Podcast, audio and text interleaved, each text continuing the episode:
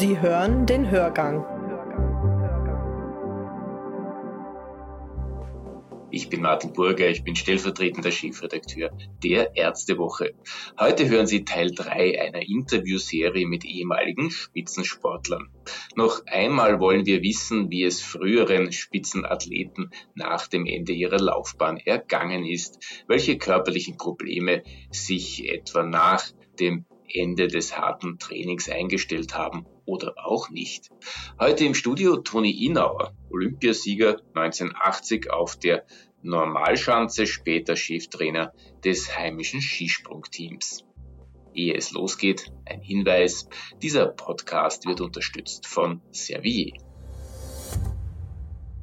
Herr Innauer, wie schafft man es, auch noch lange nach einer aktiven Sportkarriere als Skispringer körperlich fit zu sein? Ich kann das natürlich am besten nur persönlich beantworten. Für mich ist einfach Bewegung etwas ganz Essentielles. Ich habe mir die Lust und die Freude an der Bewegung erhalten, natürlich auch, weil ich vielleicht relativ leicht geblieben bin. Das macht es dann auch leichter und weil ich einfach ein neugieriger Mensch bin und viele Hobbys auch habe, die mit Bewegung zu tun haben, sei das jetzt im Winter äh, lang zu laufen, ein bisschen Skifahren. Im Sommer bin ich ein Fliegenfischer auch. Da sitzt man nicht am Wasser, sondern es ist fast ein bisschen Klettern und eine Mischung aus Balancieren und im Wasser sich fortbewegen, oft kilometerweise im felsigeren Gelände bin auch Golfspieler, joggen gehe ich seltener, fahre mit dem Fahrrad ins Büro und bin so ein bisschen Freak, was betrifft, kleine Bewegungseinheiten in den Alltag einzubauen. Das schreibe ich dann in meinem Buch ein bisschen. Ich bin ein Stiegengeher, bekennender. Überall, wo ja. Stiegen gibt, gehe ich Stiegen, ja. Das sind so hauptsächlich die Themen, ja. Verstehe. Und nach Ihrer Zeit als Spitzensportler waren Sie erfolgreich als Trainer tätig und haben da die jungen Athleten ja auch zu olympischem Gold geführt. Was war Ihre Motivation dafür und welche Momente haben Ihnen dabei besonders viel Freude bereitet? Ja, es hat mir eigentlich sehr vertiefende Freude bereitet, jemanden zu coachen, zu seinen besten Fähigkeiten zu bringen, Dinge in ihm noch zu entfalten, Lernprozesse zu begleiten, den Mut zu machen, auch etwas Neues zu riskieren und dann auch bei der Ernte gemeinsam dabei zu sein. Das war also fast schöner, als das selber gewonnen zu haben, für sich alleine zu merken, er freut sich, ich freue mich, wie Ernst Fedori oder Heinz Kutin beispielsweise oder Andi Felder, als er mit 30 Jahren der Gesamtweltcupsieger wurde. Es hat auch äh, damit zu tun gehabt, dass ich als Sportler doch sehr früh verletzungsbedingt mich zurückgezogen habe. Ich äh, habe meine letzten Wettkämpfe mit 21 gemacht und mich dann schwer verletzt, zum fünften Mal, glaube ich. Zuerst waren es nur Knöchelverletzungen, dann eine schwere Knie-, Unterschenkelverletzung. Und ich wollte eigentlich noch weiter aktiv sein. Und es war noch viel äh, Emotion fürs Skispringen. Es war noch nicht wirklich eine Distanz da. Und die konnte ich dann, die Motivation ist gewachsen, als ich dann Sport studiert habe, Psychologie auch ein wenig studiert habe und einfach Ansätze und äh, neue Ideen entwickelt habe, wie man diese Sportart noch verfeinern könnte und jedem Einzelnen äh, vielleicht noch auf ein neues Niveau zu bringen. Das hat mir, war ein riesiges Abenteuer für mich. Das klingt schön, ja. Und während dem Spitzensport ist der Körper auch großen Belastungen ausgesetzt.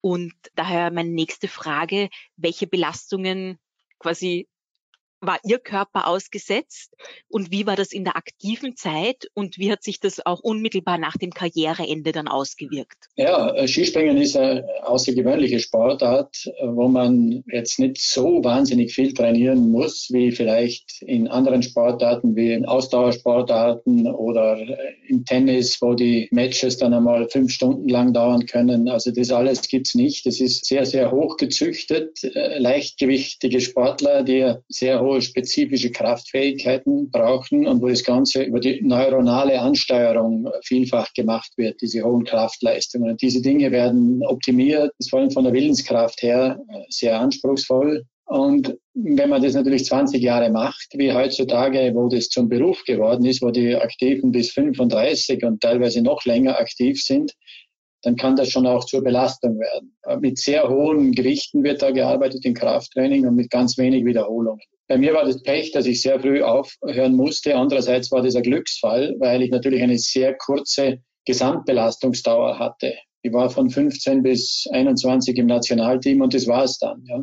Und das mhm. äh, sieht man heute noch an meinen Knorpeln und Gelenken, dass die, obwohl ein paar Verletzungen da sind, eigentlich in einem recht guten Zustand sind. Hat sich die sportliche Belastung auch auf Ihre Gefäßgesundheit ausgewirkt? Gab es da Auswirkungen? Das könnte eigentlich nichts sagen, weil mir äh, im Ausdauerbereich äh, natürlich schon, damals hat man noch nicht ganz so spezifisch trainiert wie heute, aber wir haben schon ausdauermäßig etwas gemacht. Und ich denke mal, wenn ich so meine ganzen Daten, ich mache auch jedes Jahr äh, meine Gesundheitschecks mit einem Freund, haben wir uns das so zum Ritual gemacht, äh, jährlich uns da einzufinden.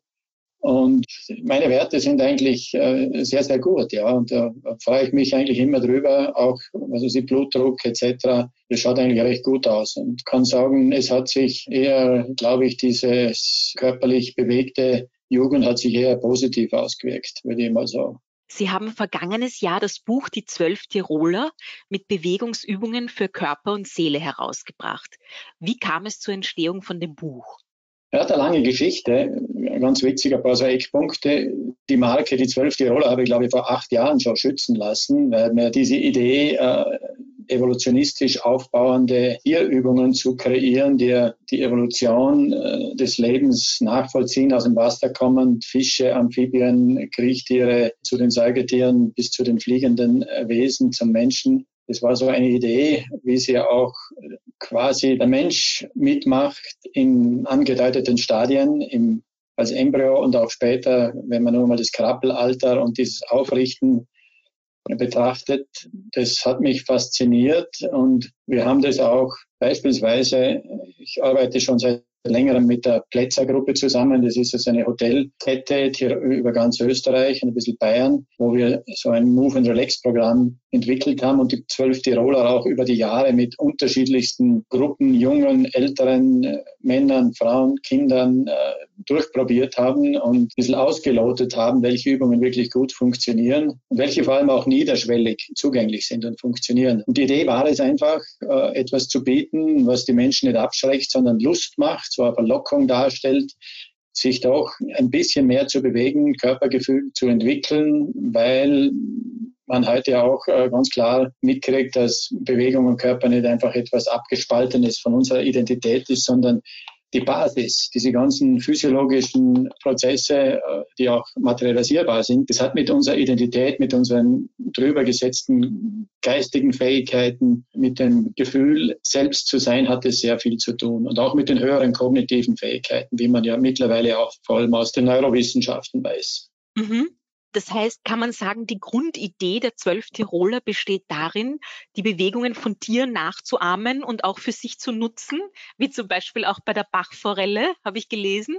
Ja, da ist natürlich ein bisschen ein mystischer Gedanke mit dabei, dass alles, was man sich darunter an Bildern macht, und äh, das baut ein bisschen auf, auf diese alten Riten, Rituale bei Urvölkern, bei alten Stämmen, wo das ja eine große Rolle gespielt hat, sich in Tiere hineinzuversetzen, äh, in Tänzen vor der Jagd, vor kriegerischen Handlungen etc., sich diese Kraft der Tiere zugänglich äh, zu machen, auch dieser leicht schamanistische Ansatz, der Energien durchaus wecken kann aber eben auch die ganz klare sportwissenschaftliche Annäherung. Es hat ja auch der Patrick Koller, der auch bei den Plätzer Ressorts den Move- und Relax-Bereich leitet, als Sportwissenschaftler mitgearbeitet. Und wir haben schon versucht, das auch so nied- und nagelfest zu machen, dass das jeder Überprüfung auch standhält und dass man sagen kann, das ist ein vernünftiges Ganzkörperprogramm, das wir hier anbieten und halt in diese Gefäße der Tiere gießen und hineinpassen, wo Bewegungsähnlichkeiten da sind, die nicht zwangshaft sein müssen, aber den großen Vorteil haben, dass sich die Menschen, die sich damit auseinandersetzen, sich die Dinge leichter merken und auch leichter in eine Übung hineinversetzen können, als wenn das nur Bewegungsbeschreibungen von verschiedenen Gliedmaßen gegenüber dem Rumpf sind. Sie schreiben in Ihrem Buch auch über die Kraft der Rituale.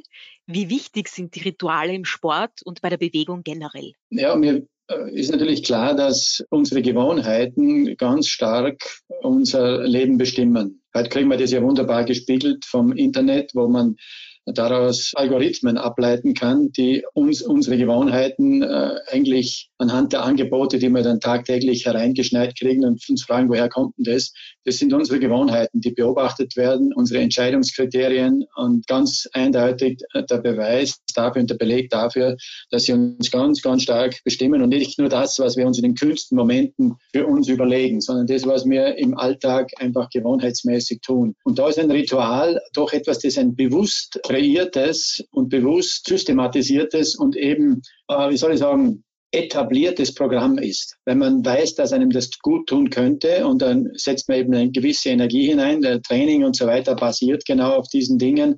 Auch Wettkampfverhalten, dieses Rituale, das Sie bei Skifahrern, bei Tennisspielern, bei Fußballern vor entscheidenden Handlungen, vor den Wettkämpfen sehen, das sind alles ganz klar ausgeklügelte Rituale, um so die Kraftwerke, die unterschiedlichen, die wir in uns haben, auch anzuwerfen und uns zunutze zu machen. Und wenn sie dann etabliert sind, dann können die natürlich sehr hilfreich sein, weil man nicht alles in dem Moment, wo man es braucht, wieder künstlich und mühsam herleiten muss und es ist nicht äh, stabil genug, um unter Druck auch zu halten. Und dann fällt man auf schlechtere, nicht Rituale, sondern schlechtere Gewohnheiten zurück. Verstehe. Sie schreiben in Ihrem Buch auch vom Verlust der Bewegung bei den Menschen und seinen dramatischen Folgen. Wie kann man junge, jüngere Menschen dazu motivieren, sich sportlich zu betätigen, vielleicht wieder Freude an der Bewegung zu finden? Und was ist Ihr Tipp, um auch im Alltagsleben fit zu bleiben? Gut, es war natürlich mit ein Grund, das Buch zu schreiben, weil ich erstens einmal in den normalen Alltag und anhand von meinen Beobachtungen festgestellt habe, wie sehr sich das Bewegungsverhalten, wir jammern ja schon lange darüber, dass der moderne Mensch äh, seine Körperlichkeit verliert und sich zu wenig bewegt und natürlich äh, der durchschnittliche Body Mass Index steigt, äh, dass dieser Sog der Gesellschaft auch in der Ernährung spürbar ist, was wieder einen schlechten Einfluss auf äh, die Gewichtszunahme hat. Und man weiß auch seit der Einführung des Autos, Flugzeug und so weiter, dass der Mensch auch in seinem ganz normalen Alltag, Arbeitsprozessen sich sehr viel weniger bewegt. Und das ist ein, äh, ein alter Hut, aber es ist jetzt eine neue Dimension hinzugekommen mit diesen fantastischen, uns sehr beschleunigenden und bereichernden digitalen Möglichkeiten, die wir haben, aber eben auch die Kehrseite, dass es jetzt noch faszinierender ist, sich nicht nur beim Ortswechsel, sondern auch überall, wo man ist, sitzend, großartig und abenteuerlich unterhalten zu fühlen. Und da ist eine neue Dimension entstanden, die wirklich in alle Ecken dieser Gesellschaft, es ist nicht mehr nur im urbanen Bereich, es ist im ländlichen Bereich genauso und überall. Es ist sogar im Spitzensport spürbar, dass die motorischen Fähigkeiten und Fertigkeiten der Kinder zurückgehen. Da gibt es Belege dafür, beispielsweise im Skigymnasium Stams, wo es standardisierte Aufnahmeprüfungstests gibt über Jahrzehnte zurück kann man feststellen, dass äh, Kinder, die mit 14 Jahren dort die Aufnahmeprüfung gemacht haben, vor 30 und 40 Jahren signifikant besser waren als heutzutage. Und das ist schon ein hochinteressanter Befund, dass das selbst bei den ausgewählten Kindern, die im Kopf haben, ja eigentlich Leistungssportler werden zu wollen und sich darauf schon jahrelang irgendwie auch vorbereiten, dass bei denen sogar äh, motorische Einbrüche durch die Bank feststellbar sind. Und das hat mir natürlich äh, neben dem, was man sonst immer wieder hört, dass die Kinder in der Schule, viele schon gar keinen Purzelbaum mehr können, nicht mehr rückwärts laufen können etc., hat für mich ein Alarmsignal ausgelöst und äh, auch so ein bisschen zu dem Kernpunkt der Sache geführt, dass ich sage, äh, wir dürfen uns nicht mehr darauf verlassen, wie vor 30 Jahren, dass die Kinder neben der Schule und allem, was sie so tun, sich ohnehin so viel bewegen, dass man da gar nicht viel dazu tun muss, sondern es ist in Hülle und Fülle vorhanden. Es ist im Gegenteil so, wir sind jetzt erstmals in der Geschichte der Menschheit, glaube ich, in der Situation, dass Bewegung, Körperlichkeit, körperliche Identität wirklich als Kulturgut, so wie Rechnen, Schreiben und Lesen, an Institutionen vermittelt werden muss, weil der Durchschnitt sonst einfach sich nicht mehr seinem genetischen Code gemäß entwickeln wird. Okay, sehr spannend. Und, das beschreibe ich ähm, ganz kurz noch in meinem Buch und ich glaube, da waren wir noch nie, da sind wir jetzt. Das wird eine politische Dimension, das wird eine, natürlich eine gesundheitspolitische. Und zwar geht es da nicht um, um Sport und Sportministerium, sondern es geht weit darüber hinaus. Ärzte werden mir da eh den Rücken stärken, weil sie wissen, dass eines der breiten wirksamen Medikamente eigentlich Bewegung im richtigen Ausmaß ist und kann sehr, sehr viele Dinge präventiv verhindert werden, wenn man das macht. Und das wird immer notwendigerweise einfach naturgemäß nicht mehr mitgeliefert werden wird. Durch die ganzen Verlockungen und Möglichkeiten, sich eben den eigenen Bequemlichkeiten und Gewohnheiten, die natürlich noch ausgenützt werden von ausgeklügelten Wirtschaftssystemen, logischerweise, können wir sagen, der Mensch ist selbstverantwortlich, er muss nicht alles machen, was, was unser Geschäft bringt, aber ihn schädigt. Der, vor allem in der Kombination liegt auch das Problem. Und da müssen wir, glaube ich, einfach als Gesellschaft auch Verantwortung übernehmen und sagen, was ist die Aufgabe der Schulen, der Kindergärten und so weiter, äh, was Bewegung betrifft. Da höre ich Alarm. Und das war so ein kleiner, deshalb ist an meine zwölf Tiroler so, äh, ich erkläre das im kurz gehaltenen theoretischen Teil, versuche ich dafür ein bisschen Bewusstsein zu schaffen, dass wir drauf und dran sind, uns mit großem Vergnügen den biologischen Ast, auf dem wir uns entwickelt haben, abzuschneiden und unser Leben dadurch ein bisschen verkümmern zu lassen. Mhm, verstehe. Und haben Sie eine Idee, wie man jüngere Menschen motivieren könnte, quasi, oder wie man ihnen den Sport einfach näher bringt? Ist das durch das wöchentliche Ballspiele in der Schule oder gibt es da andere Tipps, um die Motivation vielleicht ein bisschen zu steigern? Ich habe nur jetzt einmal einen Stein in den See geworfen mit, mit diesen zwölf Tirolern und möchte auf das allgemeine Problem hinweisen und auch sagen, es gibt natürlich sehr viele andere Möglichkeiten, Kinder zur Bewegung zu bringen. Die, der ideale Weg ist natürlich, wenn die Eltern sich bewegen und wenn die Eltern das als bereichernd in ihrem Leben kultivieren und die Kinder mitnehmen und so wie wir das eben gemacht haben, meine Frau und, und, und das sogar noch mehr, weil die, während die beruflich ständig unterwegs war, natürlich sehr viel mehr übernommen hat mit Kindern, Skifahren, Langlaufen, Tennis, all die Dinge und äh, eine bewegte Kindheit. Und jetzt sind sie alle über 30 und Bewegung ist bei allen ein Teil, ein wichtiger Teil ihres Lebens, wo sie wissen, das ist auch ein Quell der Vitalität und der Lebenslust und der Freude und der Ausgleich zu vielen Belastungen. Das ist einmal das ganz, ganz Entscheidende. Wenn die Eltern aber dafür auch schon kein Bewusstsein haben, kombiniert damit, dass sie von Ernährung eben auch zu wenig verstehen, und man weiß ja auch, dass das bildungsabhängig ist, diese Dinge, dann muss man in den Institutionen, wo man die Kinder ansprechen kann, das sind halt Kindergärten und Schulen, muss man sich im Klaren sein, es kann nicht mehr übersehen werden. Das ist einfach ein wichtiges Kulturgut, das, das nicht mehr natürlich zuwächst, sondern das müssen wir genauso wenig wie ein Kind äh, ohne äh, Unterstützung rechnen und lesen lernen wird. Äh, nur in ganz, ganz wenigen Fällen muss man ihnen das beibringen, muss man wissen, das gehört dazu und dann kann das natürlich auch nicht nur immer mit lustig und mit Spaß zu tun haben, sondern der Weg zur Bewegung und zu einer aktiven Körperlichkeit geht halt manches Mal auch über ein bisschen Anstrengung, wo man dann äh, aber die Früchte erntet, weil es dann auch riesig Spaß macht, wenn die Adaption des Körpers stattfindet. Das ist im Ausdauerbereich, das ist im Kraftbereich, das ist überall dasselbe. Wenn Sie ein Musikinstrument lernen und unser Körper ist ein hochempfindsames, hochwirksames, fähiges Instrument, es muss aber eben, er muss eben auch eingeübt werden in die Lebenspraxis eines modernen Menschen mit der Genetik eines, wenn man so will, äh, Neandertalers, nicht? muss eingepasst werden. Okay, verstehe. Da vielleicht einen letzten Satz dazu. Die zwölf Tiroler sind eben dieser Wink mit der Arche Noahs, äh, dass wir Teil dieses Lebens auf der Erde sind, die aus unserer Sicht höchst entwickelte, dass wir aber nicht vergessen sollten, über welche Stufen wir zu dem geworden sind. Und diese Stufen sind natürlich in uns drinnen nach wie vor äh, vorhanden in Form eines genetischen Codes, die Epigenetik hat sich natürlich äh, radikal verändert, und gerade in den letzten 50 Jahren. Mhm, das stimmt natürlich. Also, wie soll ich sagen, kann man auch sagen, natürlich die Regelmäßigkeit, dass man die Sachen einfach regelmäßig ausübt, so wie zum Beispiel die zwölf Tiroler. Oder welche Sportarten man immer macht, ja. aber dass man auch dran bleibt. Da gibt es wunderbare Faustregeln, was man so tun müsste, um als erwachsener Mensch äh, zumindest seinen Gesundheitszustand zu halten und seine Körperlichkeit diese 150 Minuten in der Woche, wo man äh, Herz-Kreislauf-Belastung äh, eingehen sollte und im Idealfall zweimal noch, wenn man ein älterer Mensch ist, ab, sagen wir mal 30, 40, wo der, der natürliche Abbau der Muskulatur stattfindet, wenn sie nicht mit Krafttraining gefordert wird. Das sind Sachen, die, die man heute, die eigentlich jedem klar ist, aber man muss sie eben immer wieder, man darf nicht als selbstverständlich nehmen, dass die Menschen das wissen, und dass sie sich auch äh, initiativ äh, dort informieren, sondern sie glauben halt vielen Versprechungen, die sie heutzutage in einer Konsumgesellschaft äh, mitkriegen und wundern sich dann, dass sich das in ihrem Körper dermaßen auswirkt, und vor allem auf lange Sicht. Und das Buch ist natürlich auch ein wenig ein Hinweis darauf, und das spüre ich jetzt schon während der Corona-Zeit, dass andererseits manche Probleme schneller sich entwickeln, äh, Gewichtszunahme bei Kindern, Adipositas etc.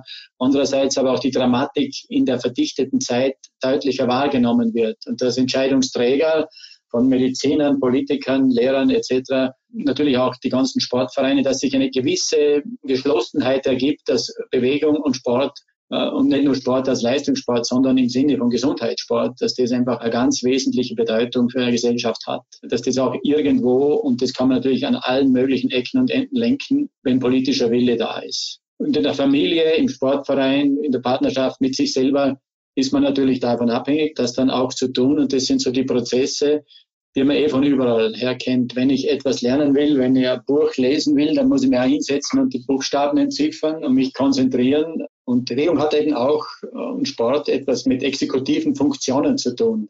Dass wir dort lernen, dass äh, bestimmte Früchte eben höher hängen. Wenn ich mich anstrengen kann ich sie erreichen.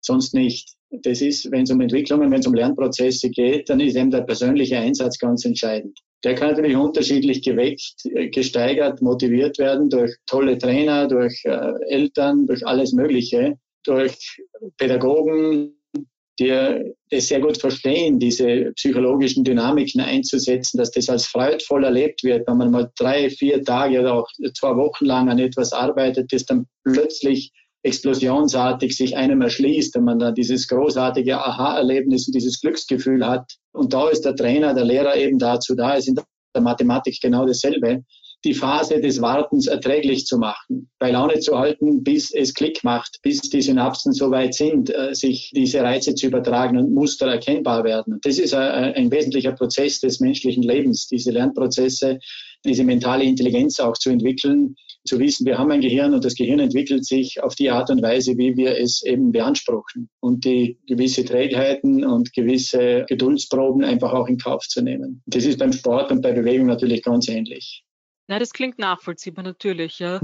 Und dass der Trainer auch quasi so lang da ist, bis es Klick geht, das ist auch ein. ein und zwar nicht als äh, nicht als, als Antreiber und Peitscher, sondern als jemand, der die Hoffnung nährt. Und ich habe halt tolle Trainer gehabt und die einfach sagen, du, ich kenne das, das ist schwierig und das fühlt sich wirklich, äh, man fühlt sich wirklich dumm, weil man es nicht kann auf Anhieb, weil die Muster im Hirn eben noch nicht geprägt sind und weil die Motorik noch nicht funktionieren kann, weil alte Muster noch gültig sind. Und das zu durchbrechen, da braucht man den Trost, den, den Beistand, die Zuversicht eines Trainers, der einem einfach dieses, dieses Warten, bis der Effekt der gesteigerten Sauerstoffaufnahme beispielsweise plötzlich da ist. Und das passiert nicht beim Trainieren, sondern in den Pausen, wenn sich die kumulieren, dass man dann plötzlich merkt, jetzt kann ich diese drei Kilometer schon durchlaufen, ohne dass ich zusammenbreche nach zwei Kilometern. Das sind also Grundprinzipien von Lernen, äh, Trainieren, Entwicklung ja, oder auch Abbau zu verhindern. Ne? Das ist immer sehr, sehr ähnlich. Mhm. Und die zwölf Tiroler sind am ganz unteren Level dieser, und deshalb haben wir auch mehrere Stufen da eingebaut, das Anfängerniveau, die Kernübung und auch etwas für Fortgeschrittene. Und wir hätten noch viel kompliziertere Übungen machen können. Aber es ging eben darum, ein paar wesentliche Kernpunkte dieser Körperlichkeit zu erfassen. Ja. Verstehe. Ja, herzlichen Dank, Herr Inauer. Bitte sehr. Von der Höchstform zur Normalform. Sie hörten Teil 3 unserer Gesprächsreihe mit ehemaligen Spitzensportlern. Die Fragen stellte wieder Stefanie Speerlich. Das Buch Die zwölf Tiroler von Toni Inauer, Bewegung von den Tieren lernen, zwölf Übungen für Körper und Seele, ist im Christian Seiler Verlag erschienen. Für heute sagt Martin Burger vielen Dank fürs Zuhören und alles Gute. Dieser Podcast wurde erstellt mit Unterstützung der Firma Servier.